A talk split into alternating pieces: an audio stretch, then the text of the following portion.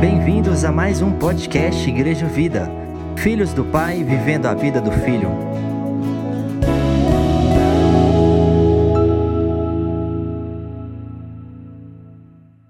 Graça e a paz Senhor Jesus, amém.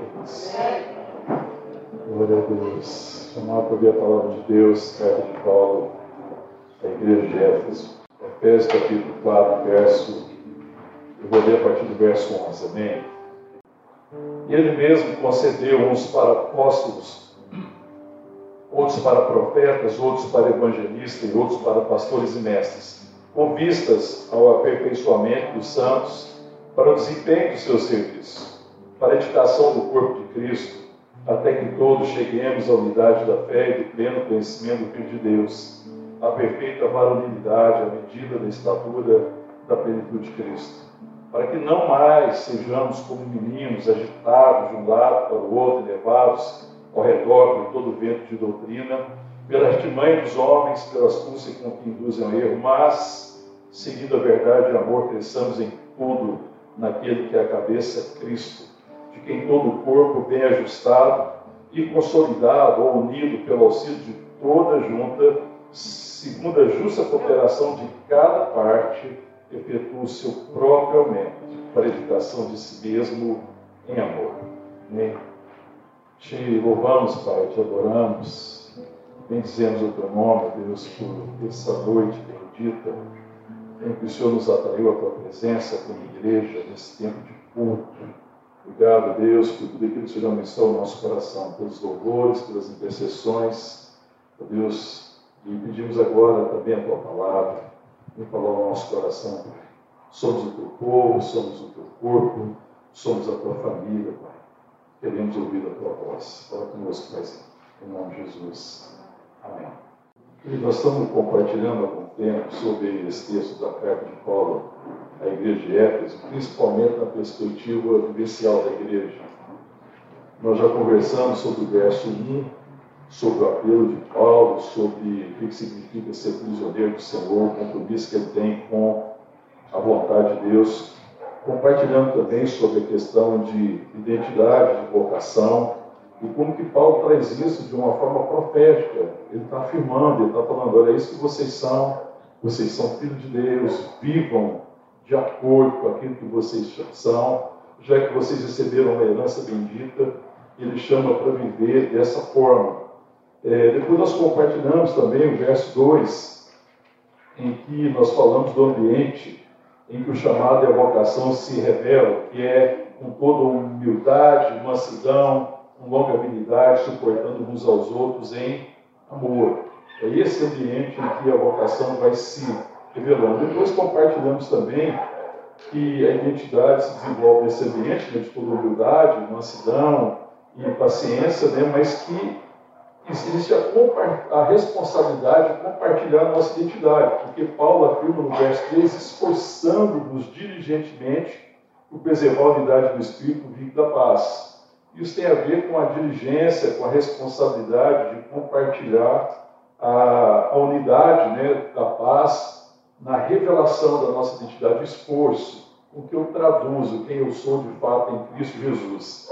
Amém, querido? E por último, nós tínhamos conversado que está lá no verso 15, seguindo, mas seguindo a verdade e amor, cresçamos em tudo naquele que é a cabeça, Cristo. Em que nós falamos da importância de seguir a verdade e amor, e que a verdade não é necessariamente a realidade, mas a verdade em amor é aquilo que se põe pelo amor de Deus, é o resultado da ação do amor de Deus. A verdade é aquilo que vai se impor pelo amor de Deus. A verdade é aquilo que tem origem em Deus e que termina em Deus. Nem sempre a realidade das pessoas revelam a verdade. A realidade do momento nem sempre está é, revelando a verdade.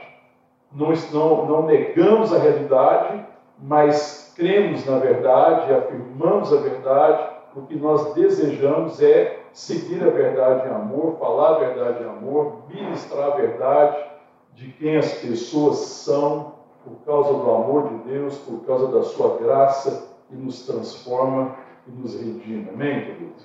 Falando a verdade em amor, lembrando da relação de natureza que nós temos com os outros. E agora, eu queria continuar então, é, a partir do verso 16, quando Paulo diz assim: de quem, olha, acompanha comigo aí, verso 16: de quem todo o corpo, bem ajustado e consolidado pelo auxílio de toda a junta, segundo a justa cooperação de cada parte, efetua o seu próprio aumento para edificação de si mesmo em amor. Bem, nós já compartilhamos bastante que a natureza da nossa identidade está em Cristo. É, e o corpo de Cristo, nós somos a igreja do corpo de Cristo, somos a, essa expressão né, de Jesus, né, Jesus e o corpo. O corpo é a família de Deus. E essa é a natureza da nossa identidade. A nossa natureza está nele, porque nós somos chamados com santa vocação, e a nossa vocação é ser a pessoa da igreja, é ser corpo de Cristo, amém? É, não é uma questão, o chamado não é um chamado individual, é um chamado para a pessoa, é um chamado para não viver na individualidade, mas um chamado para viver a realidade, a verdade da pessoa de Cristo, quem eu sou no corpo de Cristo. É, e aí agora eu queria continuar a partir dessa, dessa, dessa vocação, desse chamado, porque Paulo, quando ele começa falando aqui, ele no verso 16, depois de tudo que ele falou no verso 15, que fala, seguindo a verdade e amor, cresçamos em tudo naquele que é a cabeça Cristo, ele fala assim, de quem todo o corpo. Paulo começa falando de todo o corpo. Não tem como falar do corpo se não for todo ele. Parte do corpo não é o corpo. Quando Paulo fala de crescer, cresçamos em tudo naquele que é o cabeça Cristo, ele está falando de todo o corpo, amém, querido? Quando você faz uma referência ao corpo, você tem que pensar todo o corpo, com todos os membros. Então, Paulo está chamando a igreja para estar atenta do chamado, da sua vocação, do propósito que Deus tem, que Deus preparou várias pessoas, pastores, evangelistas, é, mestres, é, apóstolos, profetas, para o aperfeiçoamento dos santos, até que todos cheguem a maturidade, para que todos cumpram o seu trabalho, o seu serviço. E nós queremos compreender aqui o que Paulo está dizendo quando ele fala aqui a respeito desse serviço. Mas ele fala de quem todo o corpo, bem ajustado e consolidado pelo auxílio de toda junta. E ele está enfatizando aqui. Aqui também a, a, força de Paulo, quando ele fala, ele fala de uma forma profética. Paulo está falando, olha, para que todo o corpo seja ajustado para que todo o corpo cumpra o seu chamado, para que todo o corpo cresça, para que todos cresçam, para que todos cheguem à maturidade, para que todos alcancem a plenitude do chamado que nós temos em Cristo Jesus. Amém, querido? Isso por si só, essa ênfase que Paulo tem no corpo e que ele fala todo, várias vezes, ele vai repetir de uma forma diferente, isso tem muito a ver com é, esse chamado de Paulo, né, como mestre da palavra, que vai enfatizando, insistindo com a mesma coisa de forma diferente para que a igreja compreenda e entenda que o chamado é para todos e que o chamado nunca é uma perspectiva individual, amém, irmãos? O chamado é sempre na perspectiva do corpo. Não existe lugar. Sabe, sem consciência de todo, a parte não é parte. Essa é uma coisa importante. Se você não tem consciência do corpo, que é a igreja, que é o corpo de Cristo, você não consegue nem entender a parte. Você não consegue entender qual é a particularidade do seu chamado, porque os membros falam da particularidade, do chamado, de como eu fui dotado para que eu abençoe a igreja, para que a igreja cresça, para que a igreja seja edificada. Amém? Você jamais eu jamais vou cumprir a minha função no corpo sem ter consciência do todo. Amém? Como é isso o seu coração? Você tem mais consciência de você ou do corpo? Hum? Veja que existe mais consciência das nossas particularidades. E a gente tem dificuldade de ter consciência do todo. Mas sem consciência do todo, você nunca sabe quem você é porque quem você é se revela na relação. É na relação, é no corpo, na relação que nós temos como irmãos em Cristo Jesus, que eu vou compreendendo essa, essa particularidade do chamado que nós temos em Jesus Cristo. Amém, querido? Sem esse exercício das partes, é, o todo não é todo. Por isso que ele fala, olha, de quem todo o corpo, então de toda a igreja, cada irmão, irmã, bem ajustado e consolidado pelo auxílio de quê? De alguma junta, de alguma parte, ou de quê? Lê aí, está escrito aí. Pelo auxílio de toda junta, segundo a justa cooperação de cada parte, efetua o seu próprio aumento para a edificação de si mesmo em amor. Então, sem essa consciência do todo, a parte não é parte. E se, eu não, se o exercício funcional das partes, o todo acaba não sendo todo. Existe um problema. Tá certo? Então, eu posso dizer então que dessa forma não existe uma vocação individual. Quando alguém fala de uma vocação individual, ele, ou ele está equivocado sobre o chamado, ele está se perdendo porque pensando que ele entende a parte, sem discernir o corpo, ele não entende a parte, ele está perdido, ele está desorientado. E ele não vai edificar a igreja. Ele não vai ser um instrumento para a edificação do todo, para que todo o corpo cresça naquele que é o cabeça, Cristo Jesus. Não existe essa possibilidade é, de um chamado ou de uma vocação individual. A natureza da nossa identidade está em Cristo, amém? Se a natureza da nossa identidade está em Cristo, então o chamado é o chamado dentro da realidade do corpo. Amém? Como é que está isso no seu coração? É claro isso para você? Precisamos fazer essa reflexão. Porque se muitos de nós somos sinceros, a gente sempre pensou o chamado ou a vocação de forma individual. Às vezes eu fico pensando, qual é a minha vocação? Mas penso na minha individualidade. Pensando de forma só pessoal, sem entender e discernir o corpo. E essa talvez seja a frustração de muitos ministérios e seja a frustração de muitas pessoas na caminhada cristã, por não discernir, discernir o corpo, não compreender que a nossa natureza, a natureza da nossa identidade está em Cristo e que é na relação com Cristo e com a igreja que eu vou entendendo o meu chamado. Porque é nessa relação que o meu chamado se torna eficaz, que se torna eficiente, em que, pelo auxílio de toda junta, nós vamos edificando a nós mesmos em amor.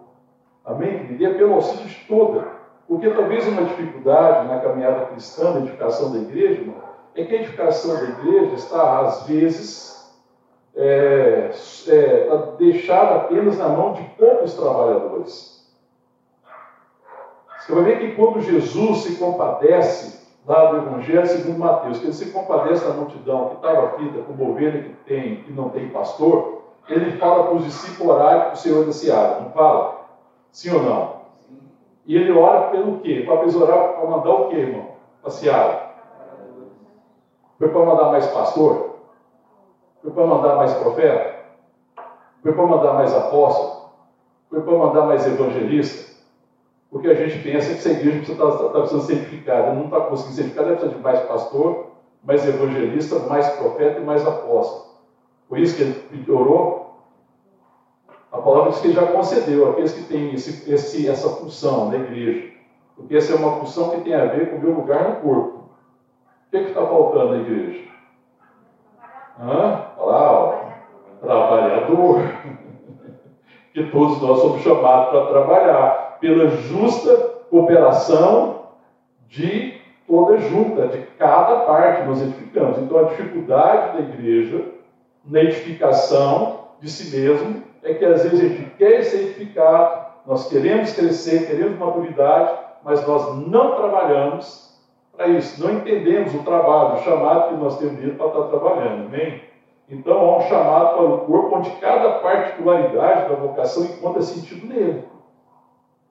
Existe um chamado para o corpo. Agora, cada particularidade da vocação de cada um de nós, nós vamos encontrar sentido nele, no corpo. Já que nós somos de natureza idêntica. Se eu sou filho de Deus e o corpo de Cristo é a família de Deus, é na realidade do corpo que eu vou conseguir discernir o sentido da minha vocação. Tá bem? Então, todo ministério é de vocação pessoal e não individual. É pessoal no sentido de que é da pessoa de Cristo. Então, a vocação é de natureza pessoal, que é da relação. Quando eu falo aqui de pessoa, é a pessoa da igreja. Quem que é a igreja? o corpo de Cristo. Amém, querido? Então, a natureza do nosso chamado, é, é, dessa vocação, ela não é individual, mas ela, ela tem que ser, acontecer nessa realidade.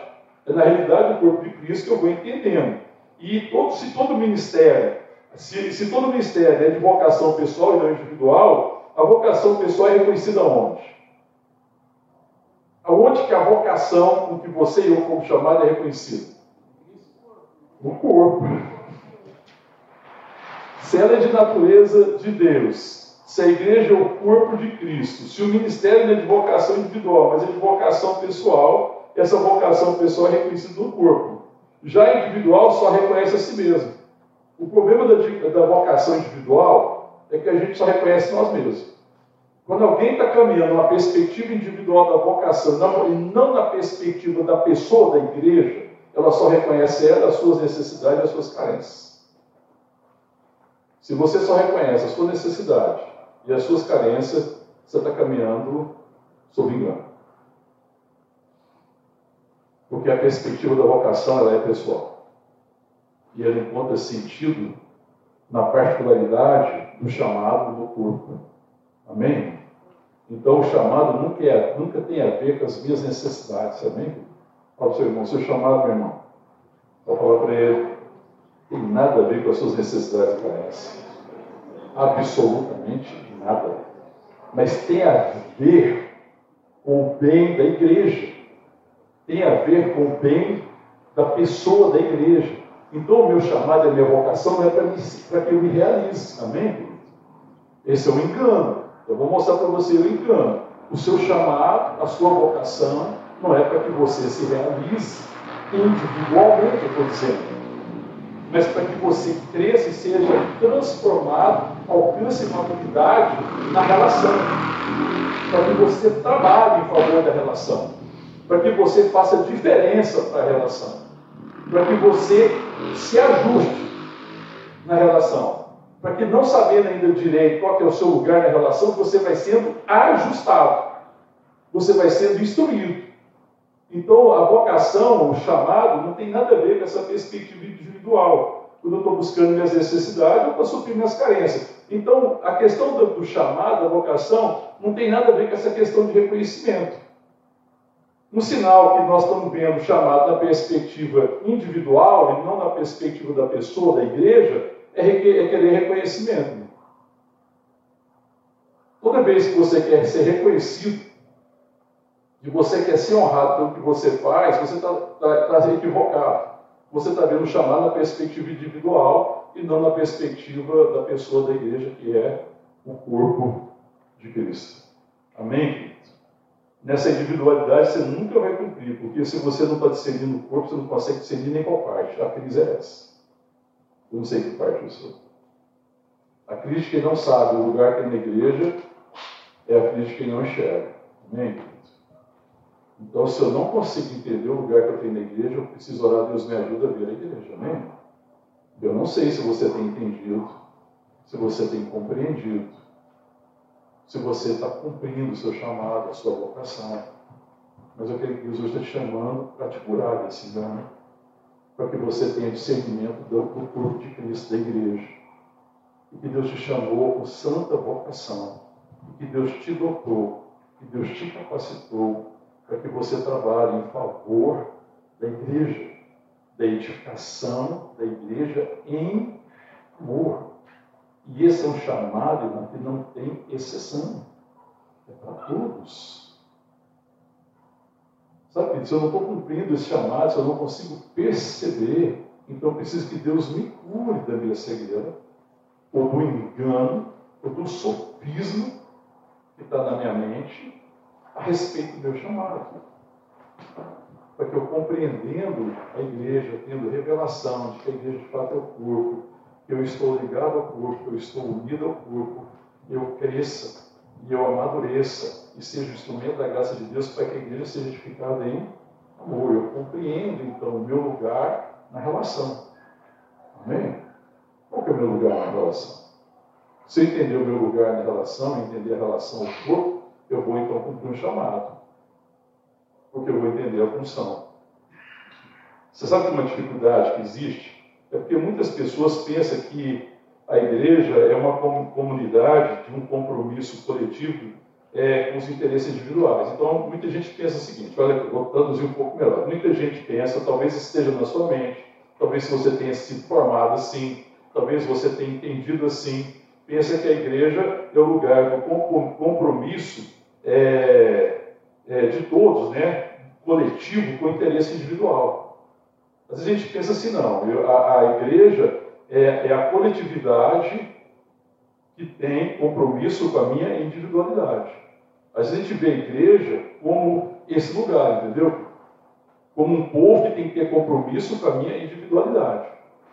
E isso é uma visão equivocada da igreja. Nessa visão, nessa, nessa, nessa perspectiva de falsas doutrinas né, que estão andando por aí, principalmente é, a questão da, da teologia da prosperidade, a falsa teologia da prosperidade, que coloca você como alvo da prosperidade, porque a verdadeira teologia da prosperidade é a prosperidade do corpo, é o crescimento do corpo, é a maturidade do corpo, é o corpo crescer em amor, é o crescer em amor, a prosperidade é em Deus, amém? A prosperidade não é material, a prosperidade não é individual. Não existe essa promessa, existe um chamado à prosperidade da igreja, do corpo de Cristo.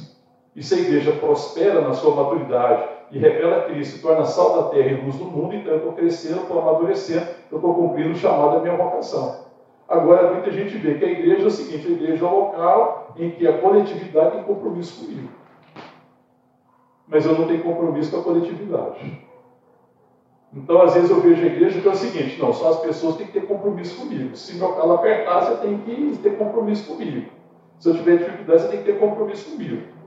Mas ela não vê isso como resultado de uma igreja que amadurece. Porque é claro que uma igreja madura tem compromisso em amar as pessoas. Mas o meu compromisso com você não é para que você cresça individualmente, mas é que você cresça como pessoa mesmo. Eu, como pastor, irmão, não tenho compromisso com o crescimento individual de ninguém. De ninguém.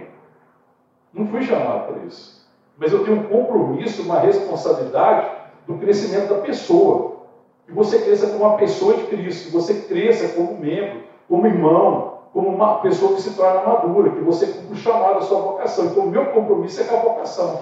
Então, veja que é diferente. Então, a igreja não é o lugar da coletividade que tem compromisso com o interesse individual meu.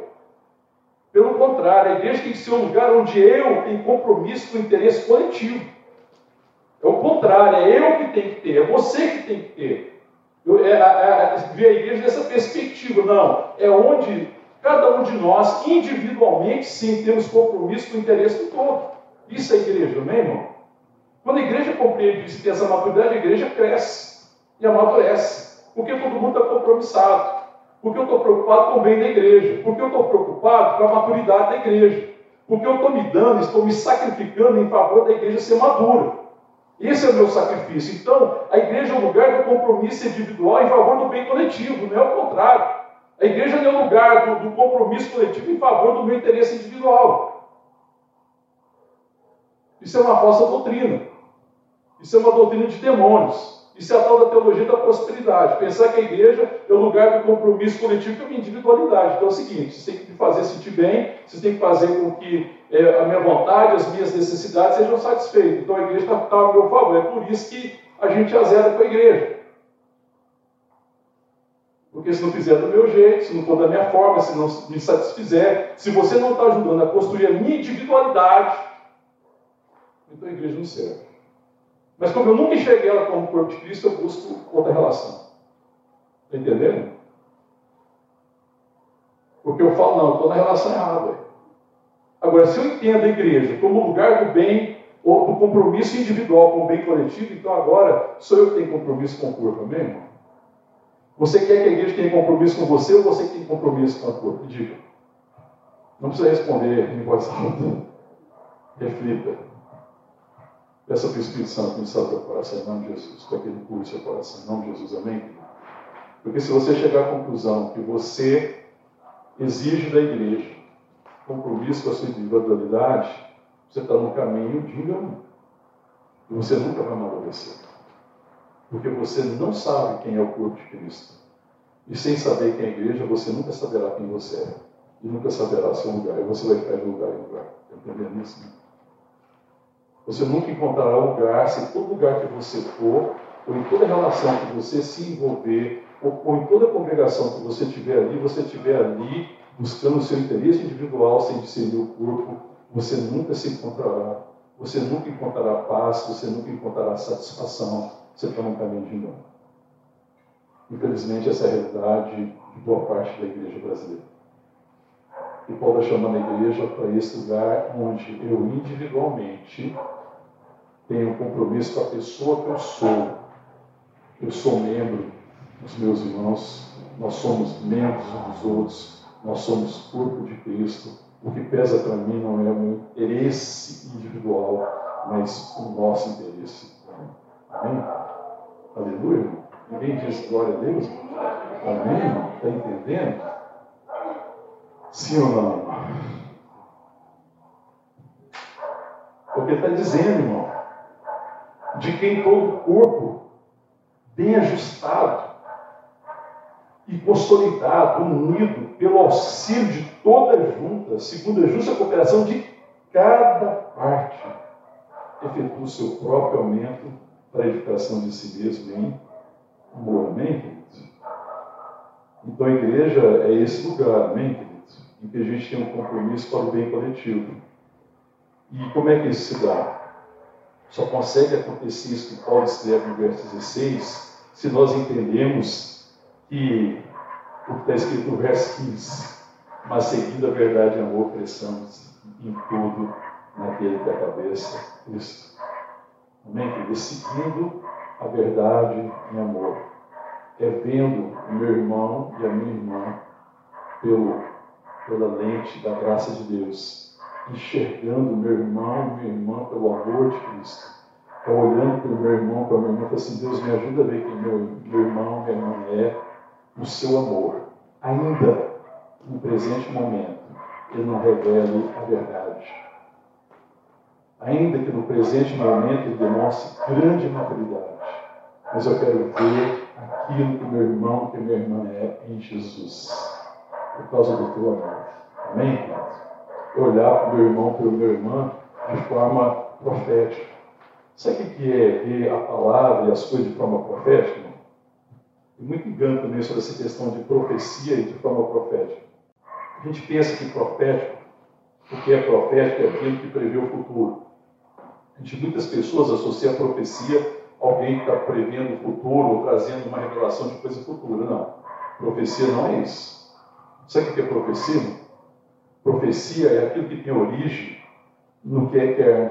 A palavra de Deus é eterna, a vontade de Deus é eterna. Então, profecia é quando uma vontade de Deus que é eterna, que é antes da fundação do mundo, que é vontade de Deus, que existe eternamente, uma vontade que nunca muda, você traz essa vontade que pode se cumprir amanhã, que pode se cumprir depois de amanhã. Então, a, o tempo só mostra que ela é verdade, porque essa verdade vai se cumprir porque é vontade, porque toda vontade de Deus se cumpre. Amém? Então, a profecia é você trazer a realidade. Então, quando eu olho para o meu irmão, eu tenho que olhar de forma profética. Eu preciso olhar para o meu irmão, para a minha irmã, enxergando ele naquilo que Deus propôs realizar na vida dele. Eu preciso ver meu irmão e minha irmã naquilo que ele é em Cristo ainda que a sua realidade pessoal momentânea não revele isso. Por sua imaturidade, por sua falta de conhecimento, por sua falta de instrução, porque ele é imaturo, sei lá por que motivo, ainda não se revelou quem ele é, mas isso vai se cumprir, porque eu creio na vontade de Deus, eu creio no chamado, eu olho para o meu irmão e falo assim, Deus chamou, é meu irmão, é minha irmã, ele ainda não está revelando tudo que ele é, ainda não está traduzindo tudo que ele é, mas eu sei quem ele é. Ele é filho de Deus, ela é filha de Deus. Então eu preciso seguir a verdade em amor. Porque quando eu sigo a verdade em amor, eu vou trabalhar em favor da maturidade. Eu vou me colocar nas mãos daquele que me chamou com santa vocação para que nós cresçamos em amor. Porque eu só vou ser edificado se eu edificar meu irmão. Você não é edificado pensando em você, você não é edificado pensando em suas necessidades, querendo que as suas necessidades sejam satisfeitas. Isso é imaturidade. Você é edificado quando você edifica o outro, porque cresçamos naquele que é o cabeça Cristo para a edificação de nós mesmos. A palavra diz no final do verso 6, para a verso 16, para a edificação de si mesmo em amor. nós nos edificamos a nós mesmos quando cuidamos uns dos outros e seguimos o amor e vemos o outro na perspectiva do amor, aí nós crescemos. Porque Deus é amor. E se a nossa natureza está em Cristo, a minha identidade está em Cristo, é quando eu ajo em amor em favor do meu irmão, nós crescemos. Quando eu penso em mim, nós diminuímos. Quando eu penso em nós, nós crescemos. Amém? Porque quando eu penso em nós diminuímos, porque eu estou deixando de trabalhar.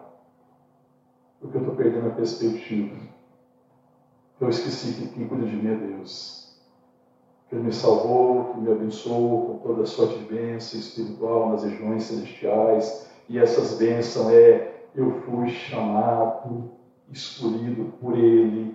Eu fui adotado em Jesus Cristo. Eu fui chamado com santa vocação eu fui feito herança, eu recebi a primícia do Espírito, eu recebi a habitação do Espírito. Você lê lá Efésios capítulo 1, que fala que nós somos abençoados com toda sorte de bênção celestial, nas regiões celestiais. Depois você continua lendo o verso 3 em diante, vai falar quais são as bênçãos.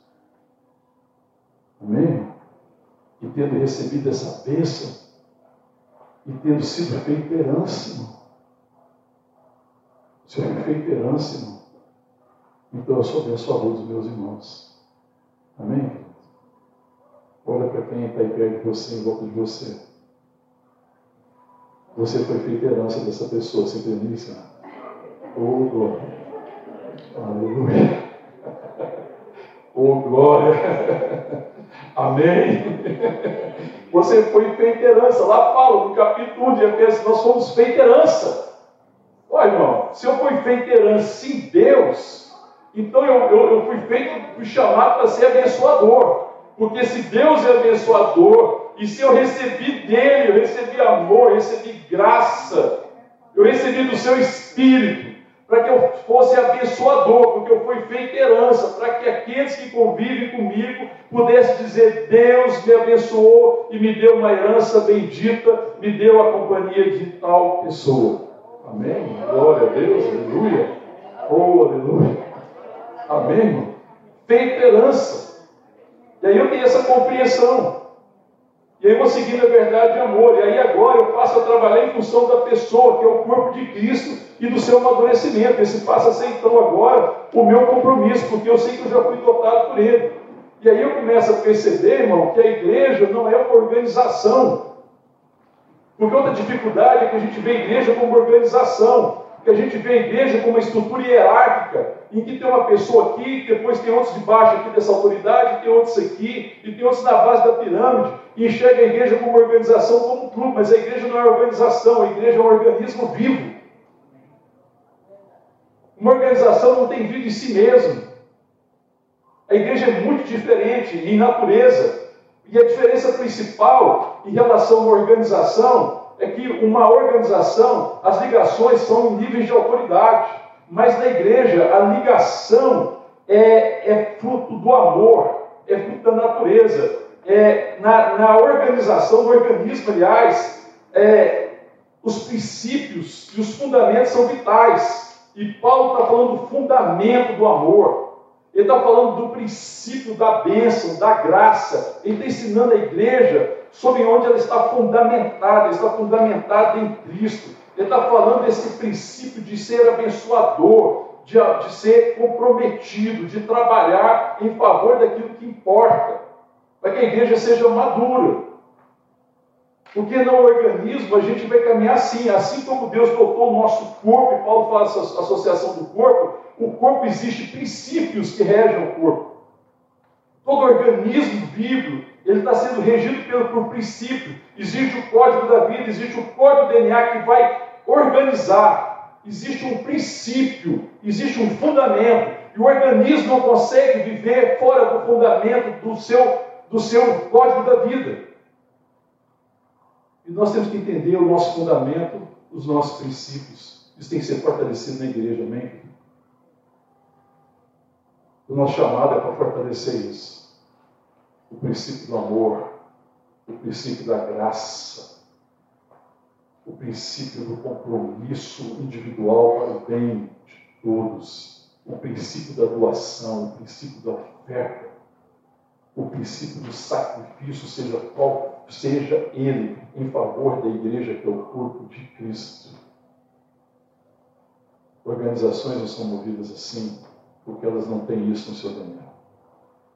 Elas tentam construir isso, mas isso é algo imposto de fora para dentro.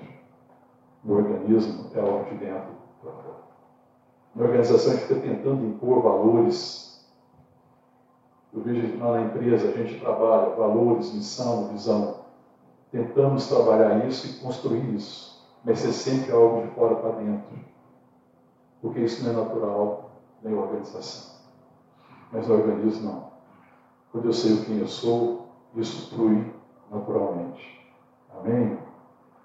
Outra coisa é que, numa questão diferente, quando eu penso na igreja, é que a igreja, como organismo vivo, todas as partes têm a mesma natureza, amém? Eu tenho a natureza do irmão. Nós temos função diferente no corpo, mas a natureza é uma só, amém? Ninguém é melhor, ninguém é mais importante, ninguém é desprezível. Ninguém pode ser desprezado. Ninguém pode ser colocado de lado. Porque por isso que Paulo fala do crescimento e crescimento de todo o corpo, pelo auxílio de toda junta, até que todos cheguemos à maturidade. Eu enxergo todos como irmãos e irmãs, a nossa natureza. Amém? Pode existir níveis de maturidade diferentes, mas não existe pessoas diferentes. Amém? Todos somos irmãos todos são importantes, todos foram amados por Deus. Deus ama todos, Deus está em todos, Deus trabalha por meio de todos, a favor de todos e deseja que todos cheguem à maturidade. A relação de natureza é muito clara, nós temos a mesma parte, temos a mesma natureza. Outra coisa, às vezes numa organização existe uma ênfase em certas partes, mas no organismo a ênfase é no quê? O que Paulo fala aqui? Olha lá, verso 16. De que em todo o corpo, bem ajustado e consolidado pelo auxílio de quê? Toda junta, segundo a justa cooperação de cada parte. A ênfase é na relação, pelo auxílio de toda junta. A ênfase, amém, é na, na junta, nos ligamentos. Então, você vê que eu trabalho em favor da igreja, que é o corpo de Cristo, quando eu tenho maturidade, para que o que, irmão? Que as nossas ligações sejam fortalecidas força de uma igreja está diretamente proporcional, é diretamente proporcional à força dos seus vínculos ou dos seus compromissos. Eu posso chamar vínculo de compromisso. Sabe, eu tenho um compromisso que não muda em relação ao meu irmão, eu tenho um compromisso absoluto com os meus irmãos. Esse compromisso. Aconteça o que acontecer, nós temos compromisso, nós estamos bem ligados, nós estamos bem ligados Outra coisa que acontece também, que quando a igreja caminha assim, a igreja acaba tendo flexibilidade, porque um só corpo, uma só igreja, um só Senhor, um só Deus e Pai de todos, um só Espírito, um só, uma só vocação, um só chamado da esperança da nossa vocação, todavia, não somos exatamente iguais. Existe flexibilidade para que todos cumpram o seu chamado particular na realidade do corpo. A igreja se torna, então, flexível. Uma rigidez numa organização existe uma rigidez de situações, de cargos, de funções. Na igreja não é assim, não existe uma grande flexibilidade. Existe a multiforme graça de Deus. E essa flexibilidade atinge a necessidade de todos, para que todos cresçam, para que todos sejam maduros e que todos cooperem pela justa cooperação de cada parte. Amém, querido? A ênfase, então, também está no bem-estar do corpo e na preservação de caráter e identidade. A nossa ênfase não é naquilo que as pessoas podem fazer. A nossa ênfase deve ser naquilo que as pessoas são. Eu devo cuidar da identidade, eu devo ter compromisso com a identidade da igreja, amém, querido? Com a identidade dos meus irmãos. Eu tenho que ser homem ou mulher que trabalha em favor da identidade. Eu preciso ser alguém que ajuda a irmão e minha irmã a conhecer quem ele é. Porque às vezes as nossas relações são destruidoras de identidade, principalmente no ambiente de julgamento e de acusação. Julgamento e acusação sempre é um ambiente destruidor de identidade. Mas amor, aceitação, compreensão, misericórdia, longanimidade se torna um ambiente onde a identidade é construída. Amém? A ênfase deve ser na preservação do caráter da igreja e da identidade.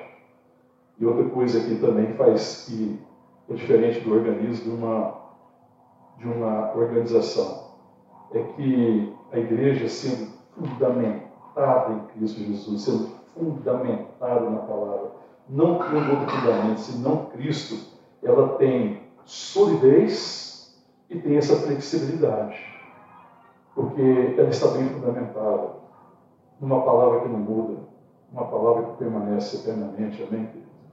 As pessoas mudam, os tempos mudam, mas Deus não muda, a palavra não muda, a palavra permanece eternamente, amém, querido? E aí a palavra, então, Paulo está chamando aqui para que todo o corpo bem ajustado e consolidado, quando ele fala consolidado, o que significa consolidado? Ligado. O corpo precisa estar bem ligado, amém, irmão? O que você pensa quando Paulo fala assim, não, de todo o corpo, bem ajustado e agora consolidado pelo auxílio de toda junta, bem ligado? O que seria, o que eu poderia entender de bem ligado? Como é que é, Luzia? Unidade. Unidade, sim. Verdade, eu estou preservando a unidade que já existe. Mas o que, que significa, sim, vou traduzir para a nossa relação, o que, que é estar bem ligado? Hã? Bem pertinho, juntinho, unido, bem unido. No, bem unido, não existe um vazio, entendeu, irmão? Bem, bem unido. Quando ele fala que todo o corpo bem consolidado ou unido pelo auxílio de toda junta, a junta fala de uma flexibilidade, nós somos diferentes, amém, irmão? Ela não fala de uniformidade, mas a unidade significa que precisa haver essa união, no sentido que nós estamos pertinho do outro, amém, irmão? Aleluia, irmão? Você está pertinho mesmo, de verdade, quem está perto de você? Porque a gente pode estar perto geograficamente e não está perto do coração, amém? Irmão? então, irmão, eu preciso estar perto, irmão, eu preciso fazer tudo para estar perto, eu preciso me aproximar, nós precisamos nos aproximar, nós precisamos conhecer o coração. A igreja tem que ser um lugar onde eu possa abrir meu coração, revelar meu coração, falar das minhas dificuldades, das minhas fraquezas, que todas as vezes que nesse ambiente de amor, de aceitação, eu abro meu coração, a gente se torna mais perto, a gente se torna unido. Amém? Nós, nós evitamos o vazio, que às vezes existe vazio em muitos corações. Eles podem ser resolvidos quando nós estamos em contato, quando nós estamos próximos, quando nós estamos juntos.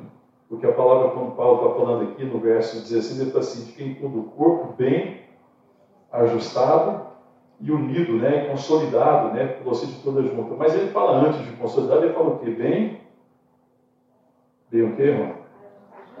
Que é bem ajustado? Tem o corpo bem ajustado. Como é que você vai ajustar o corpo? A igreja. Como é que você ajusta a igreja? Vamos repetir, a vai lendo o texto, que vai passando por cima, mas eles não param para refletir a profundidade que cada palavra está tá colocando. O que é bem ajustado? Porque bem ligado está próximo. É não deixar ter esse vazio, é se aproximar, é corações próximos, é estarmos juntos sempre, amém? Esse lugar de acolhimento, de aceitação, de proximidade. Eu sei quem meu irmão é, eu conheço a sua natureza. Aconteça o que aconteceu, eu não me esqueça. Se ele esquecer quem ele é, eu vou lembrar quem ele é. Então a gente vai permitir que cresça um vazio nas relações. Mas bem ajustado, o que significa? Bem ajustado, talvez alguma tradução seja bem instruído. Eu não sei se é bem instruído, mas é bem instruído em quê? É bem instruído e aperfeiçoado pela formação da consciência de quem nós somos. Então, o corpo bem ajustado é quando ele é bem instruído na consciência de quem nós somos. Amém? Então, isso também é um compromisso em que eu e você temos de instruir uns aos outros. Como é que eu instruo uns aos outros? Lembrando quem nós somos, ajudando o meu irmão a ter consciência da relação que nós temos em Cristo Jesus. Nós somos a igreja nós somos o corpo de Cristo, amém? Bem ajustado, é bem instruído é, e aperfeiçoado pela formação da consciência, ou seja, convicção de que nós somos identidade. Uma igreja bem instruída tem convicção da sua identidade. Nós somos a igreja, nós somos o corpo de Cristo. Isso não é apenas uma palavra lançada de qualquer jeito. Isso é uma certeza e uma convicção do meu coração. Amém? Nós estamos trabalhar em favor disso.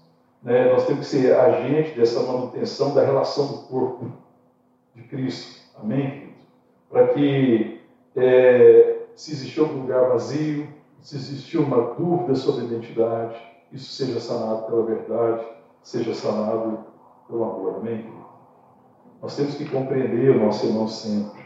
Uma coisa que nos une, irmão, e que instrui a igreja, que aperfeiçoa a igreja, que forma consciência e que traz convicção de identidade, é quando eu, para compreender meu irmão, eu não preciso da explicação dele. Pensa bem, eu vou falar para você. Você tem dificuldade quando alguém comete algum erro, se alguém errar com você, se alguém cometeu algum erro com você, você compreende ele depois da explicação ou você compreende antes? Você precisa da explicação do irmão para compreender? Porque se eu precisar da explicação do meu irmão que errou comigo antes de compreender ele, eu já dei lugar à desconfiança. Percebeu isso? Porque às vezes a gente dá lugar à confiança, à desconfiança, quando as pessoas têm que explicar para mim as suas dificuldades, para que só depois eu possa compreendê-lo. Não, eu compreendo quem ele é já. Então, sei mais como é que ele fala? Ele não tem que explicar? Não, ele pode vir explicar. Por que, que ele pode vir explicar? Por que, que ele pode dar explicação do erro que ele cometeu? Por quê? Para que eu fique satisfeito? E essa explicação é para satisfazer é, a parte que foi prejudicada, ou é para dar o privilégio do outro de preencher os espaços e de se ajustar? É para dar o privilégio do outro compreender, do outro se ajustar, do outro perceber que a atitude dele afasta e que o arrependimento reaproxima, porque arrependimento, irmão, na verdade, arrependimento é quando eu cometi alguma coisa, cometi um erro, e esse erro trouxe um afastamento. Ele prejudicou a relação. O arrependimento é quando eu faço tudo agora que for possível para aproximar novamente, para restaurar a relação. Entendendo isso, irmão? Porque o arrependimento é exatamente isso. O verdadeiro arrependimento não tem nada a ver com remorso. Remorso, às vezes, é sentir é, certa dor pela dor que eu causei no outro, tristeza pela dor que eu causei no outro. Mas arrependimento é quando eu vejo que o meu erro construiu um vazio, estabeleceu um vazio. O meu erro estabeleceu um afastamento. E o arrependimento é a minha ação em favor de tirar o afastamento. É quando eu trabalho em favor da relação. Então as pessoas devem se explicar para nós, não para que eu compreenda ele quando ele errar comigo, mas para me oferecer para ele a oportunidade do arrependimento, para que ele se ajuste e perceba o caminho que ele está tomando, um caminho de afastamento. No caminho de afastamento não deve existir no meio da igreja, que é o corpo de Cristo. A igreja do corpo de Cristo não é lugar de vazios, não é lugar de relacionamentos distantes e frios, é lugar de relacionamentos próximos, é lugar de caminhar junto também. Está entendendo isso? Porque às vezes a gente quer o seguinte, não, se não explicar, não compreendo nada. Imaturidade. Imaturidade. Isso é um problema no meio de casamento. Você viu isso? Casamento acontece? Sim ou não? A gente quer que o outro explique primeiro. A gente compreender. Se não explicar, fica coisa complicada. Então, na verdade, a gente quer explicação para satisfazer. Porque eu me senti ofendido demais. Eu fui muito ofendido, então agora eu tenho que se explicar. Mas, na verdade, eu preciso compreender o outro antes de se explicar. Então, se não pode se explicar. Quer falar, pode falar. Mas é para que ele perceba que está prejudicando a relação, que está construindo um espaço vazio. E nós não podemos criar por viver longe dos outros. Para que ele se arrependa e volte para perto. Amém? Entendendo isso? Alguém precisa, na próxima vez que alguém errar com você, lembre-se disso. Compreenda ele Não espere se explicar para compreender, mas deixe ele se explicar para que ele se ajuste, para que ele perceba, para que ele perceba que em você existe perdão. Em você existe paciência. Ele está num relacionamento seguro. E vocês estão bem firmados em Cristo. Nós somos o corpo de Cristo, nós somos a igreja, nós somos o povo de Deus. A relação é segura, meu irmão. Então não se afaste do lugar de segurança. Quando alguém erra, essa atitude correta mostra para o outro que está indo para um lugar de insegurança. Ele está pegando um caminho inseguro. Aí eu falo, volta para o lugar seguro. Volta para a relação. Volta para a proximidade. Amém? Nós somos próximos dos outros, amém? E a gente deve viver juntos. Amém? É assim que a gente deve ter atitude, né? Porque atitude contrária é atitude de quem, irmão? De julgamento, não é, irmão? É ou não é? E julgamento é quando você faz atitude de julgamento, você se coloca sobre, é, como em relação ao outro. Quando você julga alguém, você está se tornando o que do outro? Juiz. Pai, mas a palavra diz que a forma que você julgar, você será julgado. Você quer isso para você? A forma com que você julga o seu irmão, assim você vai ser julgado. Você quer sobre você juízo ou justiça? Eu quero justiça de Deus, que é Cristo. Então, sobre o meu irmão, eu não quero juízo, eu quero justiça. Eu quero Cristo sobre ele. Eu quero a graça sobre ele. Eu quero o perdão sobre ele. Eu quero a vida de Deus. Eu quero o Espírito Santo sobre ele. Eu quero a verdade sobre ele. Eu quero a verdade em amor. Eu quero seguir a verdade. Eu quero falar a verdade amor. Eu não quero ser juiz de ninguém. Eu não quero colocar ninguém debaixo da lei. Aliás, se tem uma lei que eu quero ficar debaixo dela, a lei se chama amor. A única lei que eu quero para o meu irmão é a lei do amor, amém? Se eu quero colocar meu irmão ou minha irmã sobre uma lei que seja a lei do amor, amém? Porque Deus nos colocou debaixo do seu amor. Amém? Nós estamos debaixo da graça. Então a igreja se torna forte quando ela tem essa consciência, né? E essa consistência dos seus vínculos e nós estamos bem ligados, bem ajustados, e nós nos esforçamos para revelar o vínculo. A igreja não é forte quando ela quer dominar, a igreja não é forte quando ela quer controlar, a igreja não é forte quando ela estabelece regras de comportamento. Nada disso faz uma igreja forte. Não. Enfiar as pessoas debaixo do comportamento e pronto, acabou. Não, a igreja é forte quando os vínculos são fortes, quando nós sabemos que nós somos, quando nós estamos ajustados, quando nós estamos bem vinculados quando nós crescemos em amor, quando todos nós trabalhamos, quando todos nós crescemos, nós vamos sendo edificados em amor, os nossos vínculos se fortalecendo, nós vamos nos tornando uma igreja forte. Amém? Uma igreja é forte assim, porque nós somos unidos por um fundamento único que é Cristo. E o ajuste que tem que ter na igreja é esse, a consciência do corpo, onde a regra e a ordem é o amor. Amém? Existe uma lei entre nós. Qual é a lei? Amém? Como é que eu vou caminhar nesse amor, nessa relação de amor? Pela consciência que nós somos corpo de Cristo. Quando eu olho para o meu irmão, enxergo o meu irmão assim. Então aí nós vamos edificando a nós mesmos, aí nós vamos cumprindo o que Paulo fala na segunda parte, verso 16. Que a primeira parte fala de quem todo o corpo bem ajustado e consolidado, pela ações de todas juntas, segundo a justa cooperação de cada parte, efetua o quê? O seu próprio aumento para edificação de si mesmo em amor. Então, quando ele edifica, quando ele efetua o seu próprio aumento para edificação de si mesmo em amor, eu posso deduzir que Deus, o propósito de Deus para nossas vidas é formar o quê, irmão? Pessoas que trabalham em favor disso aqui, ó. O próprio aumento fala de aumentar os trabalhadores. De homens e mulheres que estão trabalhando em favor da igreja, que é o corpo de Cristo, em favor da maturidade, que estão se ajustando que estão colocando seu coração diante de Deus e que estão trabalhando em favor disso. Porque o trabalho de Deus contempla essa consciência do corpo, mas também tem a ver com uma execução individual. Então, pela consciência do corpo e pelo chamar de Deus, agora eu entendo o meu lugar. E agora eu trabalho. Então, agora existe uma execução individual, porque primeiro eu tenho a consciência de quem eu sou. E aí eu tenho um compromisso com a igreja, amém? Aí ninguém precisa ficar me insistindo para trabalhar. Agora trabalhar faz parte do meu DNA, amém? Eu sei que eu fui chamado.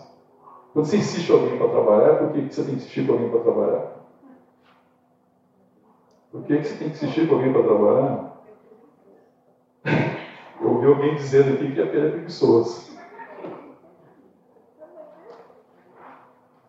Às vezes é preguiça, mas nem sempre. A maioria das vezes é falta de consciência.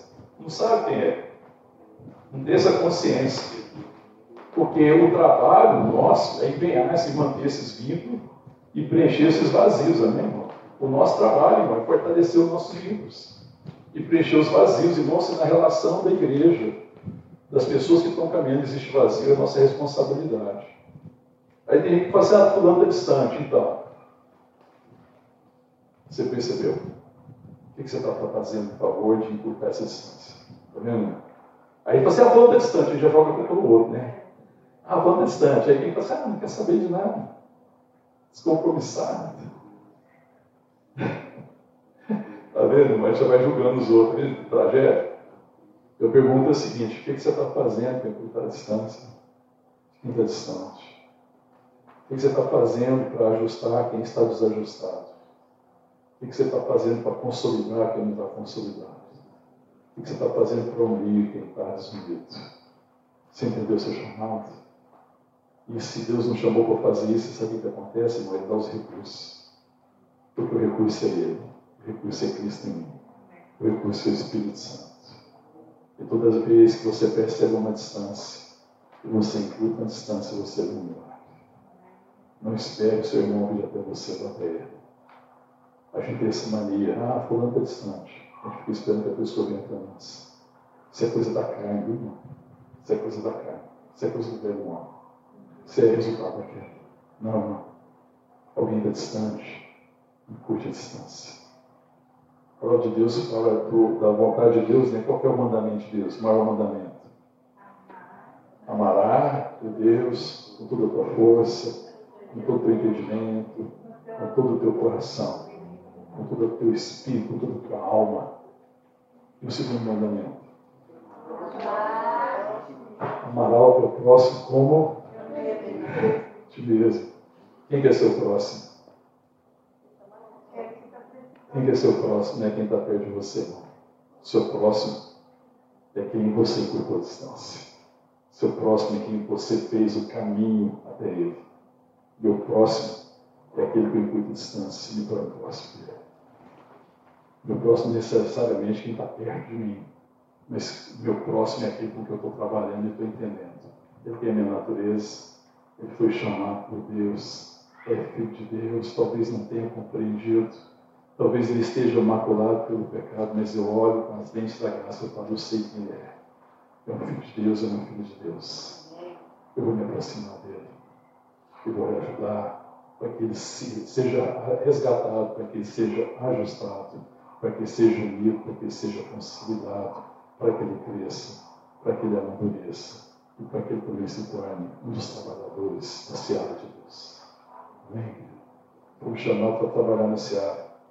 O nosso trabalho é esse: empenhar-se para manter os vínculos, preencher o vazio. Amém, querido? Se aproximar das pessoas, ser maduro, fortalecer a identidade, gerar convicção, deixar um legado dessa graça e desse amor. Amém? Por isso que Paulo está dizendo insistentemente de quem todo o corpo bem ajustado e consolidado pelo auxílio de toda junta, segundo a justa cooperação de cada um Todos podem cooperar. Todos são hábeis a cooperar. Pela cooperação de cada parte ter o seu próprio aumento, a edificação de si mesmo em amor. Amém, querido? À medida que eu me aproximo de quem está distante, nós crescemos. A igreja cresce.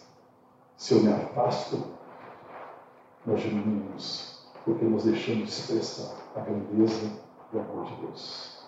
a igreja não foi chamada para viver uma mediocridade, para viver no mínimo nós somos chamados para andar na plenitude do chamado e da vocação que nós temos em Deus.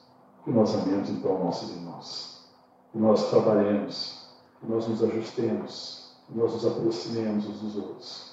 a gente remova todo vazio, pelo amor de Deus, para que toda igreja cresça, para que toda igreja seja consolidada, para que todos trabalhem, para que Cristo seja glorificado no nosso meio. Em nome de Jesus. Vamos orar. Paulo está falando para a igreja, nessa palavra profética, na certeza de que a igreja crescerá em tudo naquele que é a cabeça Cristo. A palavra de Paulo não é uma palavra de correção, é uma palavra profética. Ele fala cresçamos em tudo naquele que é a cabeça Jesus Cristo. Amém, querido? E a certeza da palavra eterna. Porque a igreja cresce pela vontade de Deus, amém? Pelo seu Espírito Santo, pela sua própria palavra, amém, querido? Então, irmão, eu não tenho dúvida que a igreja vai crescer, amém? Você tem dúvida? Porque a gente fica olhando para o lado, vendo as situações, vendo as dificuldades, e a gente fica desanimado abatido. A igreja tem essa tendência, as pessoas têm essa tendência de ficarem animadas ou abatidas por aquilo que vem com seus olhos naturais. Mas aqueles que caminham por fé e que contemplam a glória do Senhor, e que sabe da vontade de Deus, e sabe que essa palavra profética para a igreja, que a igreja crescerá. A igreja crescerá em amor, né? Eu creio nisso. Contra tudo, contra todos, você cego contra todas as coisas, contra todos os homens, contra todas as potestades contra todos os principados, contra todas as artimanhas de Satanás, contra todo engano dos homens. Eu creio no crescimento da igreja. Amém? O crescimento em amor, numa igreja que revela graça, numa igreja que ama, numa igreja que aproxima as pessoas, na igreja que vai na direção do outro, na igreja que perdoa, na igreja que é paciente, na igreja que é mansa, que tem a palavra temperada com sal, numa igreja que sustenta os outros em amor, numa igreja que preserva a unidade do Espírito, não vive da paz, numa igreja que segue o amor. Amém? Uma igreja que se ajusta, uma igreja que se fortalece, uma igreja que se consolida em Cristo, uma igreja que está bem firmada e sólida, uma igreja que não pode ser abalada pelos ventos das tribulações. É uma igreja que vai continuar glorificando o Pai. Porque foi assim que nós somos chamados, amém? Pede a Deus a graça de ministrar seu coração, amém? O Senhor me ajuda a crer na palavra profética. Para que eu seja um trabalhador, para que eu seja uma trabalhadora da tua. Para que eu trabalhe em favor do amor para o trabalho para estabelecer vínculos, firmar relacionamentos, encurtar distâncias. Em nome de Jesus. Fala, Pai.